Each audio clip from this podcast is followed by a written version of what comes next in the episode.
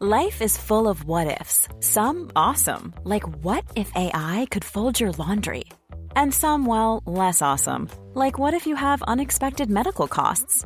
United Healthcare can help get you covered with Health Protector Guard fixed indemnity insurance plans. They supplement your primary plan to help you manage out of pocket costs. No deductibles, no enrollment periods, and especially no more what ifs. Visit uh1.com to find the Health Protector Guard plan for you.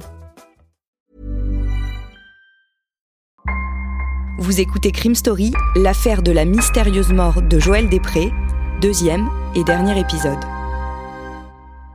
Le samedi 5 février 2000, un corps carbonisé est retrouvé dans une zone boisée d'Éragny-sur-Oise, dans le Val d'Oise. L'autopsie révèle que l'homme, âgé de 25 à 35 ans, a été brûlé vif. Grâce à sa montre arrêtée sur 2h15 et son alliance, les enquêteurs remontent la piste jusqu'à Joël Després, disparu depuis le 21 janvier, 15 jours plus tôt. Son épouse, Nathalie, qui est aussi la mère de leurs cinq enfants, avait déclaré sa disparition. Aux policiers, elle raconte que ces derniers temps, Joël était malheureux, s'était mis à boire et avait même parfois des comportements violents. Interrogés à leur tour, les voisins dressent un tout autre portrait. Joël était un père de famille et un mari aimant. Pour faire vivre sa famille, il cumulait un emploi la semaine et un le week-end, ne se plaignait jamais, avait toujours des attentions pour tout le monde. Damien Delseny, dans la semaine qui suit la découverte du corps de Joël Després, les enquêteurs entendent une nouvelle fois sa femme Nathalie. Oui, alors c'est pas surprenant parce que les enquêteurs ils procèdent souvent comme ça, c'est-à-dire qu'ils font une première audition et puis après ils reviennent. Alors parfois ils reposent les mêmes questions et justement ils veulent voir si dans les réponses il y a des choses qui, sont bizarres ou il y a des choses qui changeraient ou des incohérences. Donc cette technique-là, elle est, elle est assez habituelle. Et en fait, ils vont pas abattre tout leur jeu hein, devant Nathalie, ils vont juste lui poser quelques questions et surtout ils veulent savoir si Joël, le jour où il disparaît, il était accompagné. Et là, elle va leur dire bah non, non, il a quitté l'appartement seul. En revanche, elle leur apprend aussi que d'autres personnes vivaient sous leur toit à ce moment-là. Oui, alors là, ça va être la première euh, grosse surprise des policiers parce que elle va leur expliquer que quelques semaines avant la disparition de Joël, un couple d'amis s'était installé avec leurs trois enfants chez eux dans leur appartement de Franconville. Stéphane et Sandrine, ce couple, avaient été expulsés de chez eux et c'est Joël qui avait proposé de les héberger dans l'appartement. Les enquêteurs convoquent ce couple, Stéphane et Sandrine. Qu'est-ce qu'ils disent? Stéphane, lui, dormait au moment où Joël est parti, donc il n'a pas de souvenir dans ce qu'il dit aux policiers. En revanche, euh, Sandrine, elle, elle va, euh, un peu comme Nathalie, elle va dire Bah oui, oui, euh, moi je l'ai vu partir, rien d'anormal, vers 6 h du matin. Elle va même ajouter un détail elle va dire Bah c'était tellement normal que bah, il est parti en sifflotant. Les enquêteurs convoquent une nouvelle fois les voisins. Et là, le tableau dressé est très différent. Ils parlent en fait d'une situation ubuesque dans laquelle Joël est le dindon de la farce. Ils disent que Nathalie a eu plusieurs amants et que cela fait plus de deux ans que le quotidien entre Nathalie et Joël est devenu difficile. Elle dit à qui veut bien l'entendre qu'elle ne l'aime plus. En 1998, elle rencontre même un autre homme, le voisin du dessus, Patrick, dont elle tombe folle amoureuse. Elle veut tout quitter pour lui, rêve de ce nouveau tournant que va prendre sa vie. Finalement, ils se séparent. Nathalie est désespérée et fait une tentative de suicide.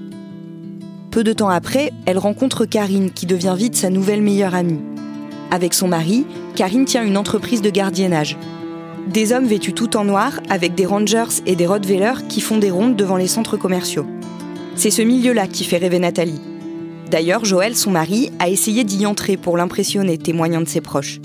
Mais il a eu un accident de voiture juste après, et finalement, il est revenu à son poste de déménageur. Via Karine, Nathalie rencontre Stéphane, un des employés de l'entreprise de gardiennage. C'est le mardi 21 décembre 1999. Dix jours plus tard, leur histoire d'amour commence, en même temps qu'une nouvelle année. C'est ce même Stéphane, accompagné de sa femme, Sandrine, qui vit désormais sous le toit des Després. Joël ne savait pas, affirment les voisins. Mais tous les matins, une fois qu'il était parti à son travail, Nathalie et Stéphane vivaient au grand jour et jusqu'au soir leur histoire d'amour. La femme de Stéphane, Sandrine, faisait aussi venir son amant, William, et tout le monde était content.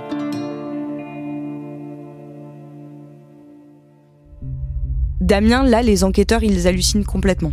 Ouais, parce qu'ils vont découvrir un vaudeville un peu spécial et assez sinistre quand même, il faut bien le dire, parce que dans ce petit appartement vivent un couple, des amants, des maîtresses, des enfants. Et Joël semble un peu être le seul à ignorer cette situation, euh, en tout cas, ou de feindre de l'ignorer.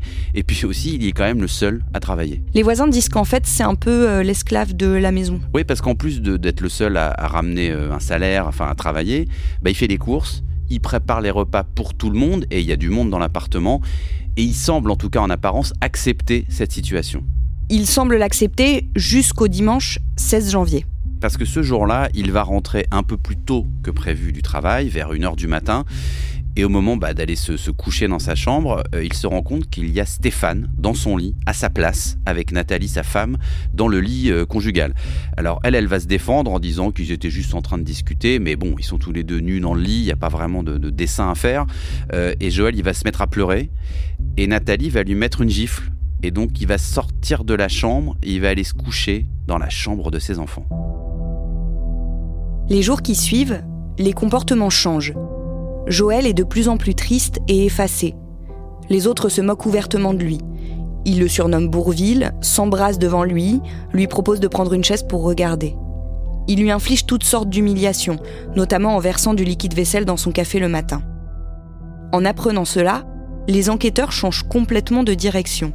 Ils sont désormais convaincus que non seulement Joël ne s'est pas suicidé, mais que c'est le quatuor Nathalie, Stéphane, Sandrine et William qui est responsable de sa mort.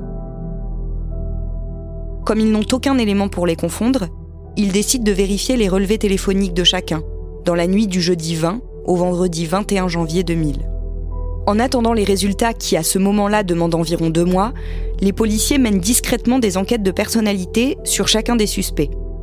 Stéphane a 29 ans, il est déjà connu de la justice. En 1999, il a été condamné pour vol. Il a enchaîné les petits boulots dans la sécurité et depuis quelque temps, il est sans emploi. Sandrine, elle, n'a jamais fait l'objet d'aucune condamnation ni d'aucun signalement. Elle a cumulé des emplois de caissière avant de bifurquer vers la sécurité où elle a exercé en tant que maître chien. Depuis quelque temps, elle est séparée de son mari Stéphane et elle a rencontré William. Il a 29 ans également et il a été dans l'armée avant de travailler lui aussi dans le secteur de la sécurité. Damien, le vendredi 21 avril 2000, trois mois après la découverte du corps, les résultats des relevés téléphoniques tombent. Et là, c'est une vraie révélation, en tout cas une confirmation des soupçons des enquêteurs, parce qu'ils se rendent compte que bah, tout le monde a un petit peu menti. À commencer par la soirée du jeudi 20 janvier, c'est-à-dire la veille euh, de la disparition supposée de Joël. Alors, ils avaient raconté aux enquêteurs qu'ils étaient restés ensemble à la maison, à Franconville, dans l'appartement, pour faire un peu la fête. Or, ces relevés téléphoniques, ils démontrent qu'il y a eu des échanges de coups de fil euh, dans la nuit entre ceux qui étaient censés être au même endroit, dans le même appartement, en train de faire la fête. Donc, au moins à un moment de la soirée, ils n'étaient plus dans le même lieu, ils se sont séparés. Et surtout, le téléphone de Stéphane va trahir un déplacement, puisqu'il va borner trois fois deux fois à Franconville, ça c'est pas très surprenant, mais surtout une fois dans la zone où le corps a été retrouvé, près d'Eragny-sur-Oise. Il va passer un dernier appel à 2h15 du matin, c'est justement l'heure où la montre de Joël s'est arrêtée. Mais il n'y a pas que Stéphane qui a menti. Ah non, alors Stéphane c'est sûr maintenant, mais Nathalie et Sandrine, elles ont menti aussi parce que quand elles expliquent que Joël il est parti au travail le matin à 6h en sifflotant, bah c'est faux. Donc ça confirme pour les enquêteurs qu'a priori ils sont un peu tous complices et donc ils vont tous être placés en garde à vue le mercredi 10 mai 2000, presque 4 mois après la découverte du corps de Joël. Comment est-ce qu'ils répondent à ces accusations? C'est surtout Sandrine hein, qui va assez vite passer à table et elle va faire euh, des aveux assez vite. Alors elle est séparée de Stéphane. Il lui a dit d'ailleurs qu'il voulait vivre avec Nathalie mais que Joël refuserait le divorce donc qu'il fallait l'éliminer. Et elle dit, elle ajoute, elle dit bah, Nathalie a donné son feu vert à cette élimination. Sandrine raconte que William intervient à ce moment-là. Comme il a été militaire, les autres imaginent qu'il sait comment on tue et comment on se débarrasse d'un corps.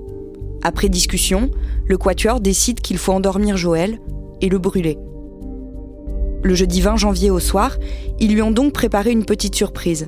Un bon repas dans lequel Nathalie a broyé une dizaine de comprimés de Lexomil.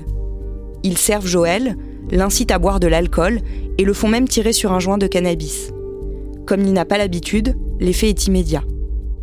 À la fin du dîner, Joël pique un peu du nez dans son assiette. Puis il s'endort. C'est à ce moment-là que Stéphane et William le portent jusqu'à sa voiture et le mettent dans le coffre. Sandrine raconte qu'ils ne reviennent qu'à 5 heures du matin, sans Joël. Interrogé, William confirme les propos de Sandrine et donne un peu plus de détails. Après avoir quitté l'appartement familial avec Joël endormi dans le coffre de la voiture, les deux hommes ont roulé quelques minutes pour rejoindre l'autoroute A15. Ils se sont arrêtés dans une station-service, ont acheté 5 litres d'essence et ont repris la route pour quelques minutes encore. Ils se sont enfoncés dans la zone boisée des Ragnies, ont sorti Joël de la voiture, l'ont traîné par terre et jeté dans le trou en contrebas du chemin. Puis Stéphane a vidé les bidons d'essence sur lui. Il a mis le feu à un chiffon et a jeté le chiffon dans la fosse. Ensuite, raconte William, alors qu'il remontait dans la voiture, Stéphane est resté près du corps et l'a regardé brûler. Au bout de quelques dizaines de minutes, il a rejoint William et ils sont allés garer la voiture sur le parking d'Épinay, près de là où Joël travaille, pour faire croire qu'il y était allé. Le jeudi 11 mai, Nathalie, Stéphane, Sandrine et William sont mis en examen pour assassinat et complicité d'assassinat. Ils sont incarcérés.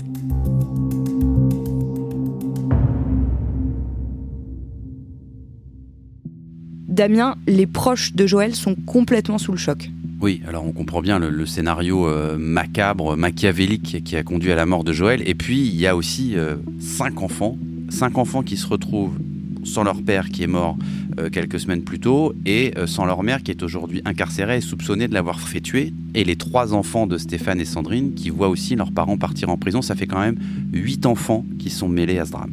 Nathalie, Stéphane, Sandrine et William sont jugés du lundi 21 au jeudi 24 octobre 2002 devant les assises du Val d'Oise à Pontoise. L'enjeu, c'est de distribuer précisément les responsabilités. Oui, comme à chaque fois, surtout quand on a euh, un effet de groupe, c'est-à-dire quand on a des gens qui sont un peu les, les cerveaux, d'autres les exécutants. Finalement, les jurés vont reconnaître que Stéphane et William sont coupables d'assassinat, c'est-à-dire de meurtre avec préméditation. Ils sont condamnés à la réclusion criminelle à perpétuité pour Stéphane avec 18 ans de sûreté et 30 ans de réclusion pour William avec 15 ans de sûreté. Sa femme, Nathalie, elle va prendre 30 ans, dont 15 ans de sûreté pour complicité d'assassinat. Et Sandrine, elle va, elle va être aussi condamnée pour complicité. Elle prend une peine un peu plus légère, elle va prendre 8 ans de prison. Que disent les psychiatres de cet assassinat par ce groupe de 4 personnes? Mais ils disent qu'en fait, individuellement, euh, chacun n'aurait sans doute jamais commis un tel acte, mais qu'il y a eu une espèce d'effet de groupe, euh, c'est-à-dire on, on s'auto-entraîne dans quelque chose de, terrible. Il y en a un qui a une idée, qui a aimé quelque chose, et puis l'autre qui va euh, enchérir, puis un autre qui va surenchérir. Et c'est comme ça que le complot, il voit le jour. C'est-à-dire, il y a une femme qui en a un petit peu assez de son mari, euh, qui est pourtant pas très gênant. Il y a euh, un amant qui, bah, lui, verrait bien aussi la place libre, donc qui se dit peut-être c'est une bonne idée. Et puis, bah, ce groupe de quatre, il va s'agréger comme ça et, et, même si individuellement c'est pas c'est pas des gens c'est pas des psychopathes ou des gens ou des tueurs sanguinaires bah, ils vont se monter la tête en fait à quatre et aboutir à ce, complot criminel terrifiant.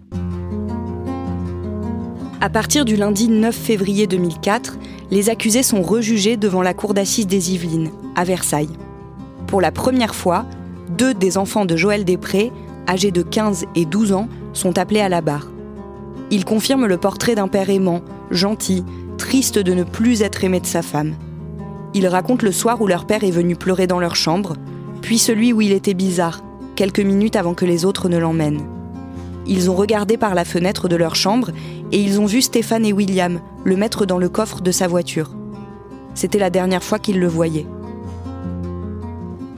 Le mercredi 11 février 2004, Nathalie, Stéphane, Sandrine et William sont finalement condamnés aux mêmes peines qu'en première instance, mais sans peine de sûreté.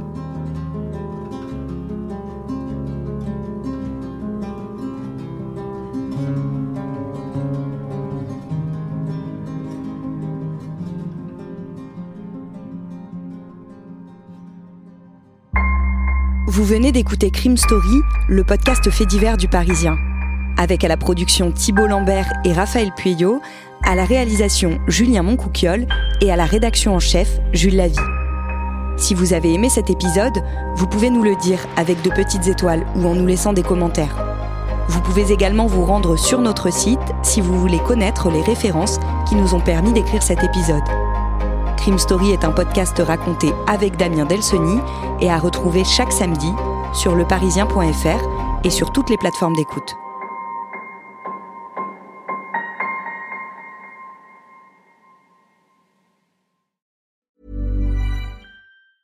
Small details are big surfaces. Tight corners are odd shapes. Flat, rounded, textured, or tall. Whatever your next project, there's a spray paint pattern that's just right. Because Rust new Custom Spray 5 in 1 gives you control with five different spray patterns. So you can tackle nooks, crannies, edges, and curves without worrying about drips, runs, uneven coverage, or anything else. Custom Spray 5 in 1. Only from Rust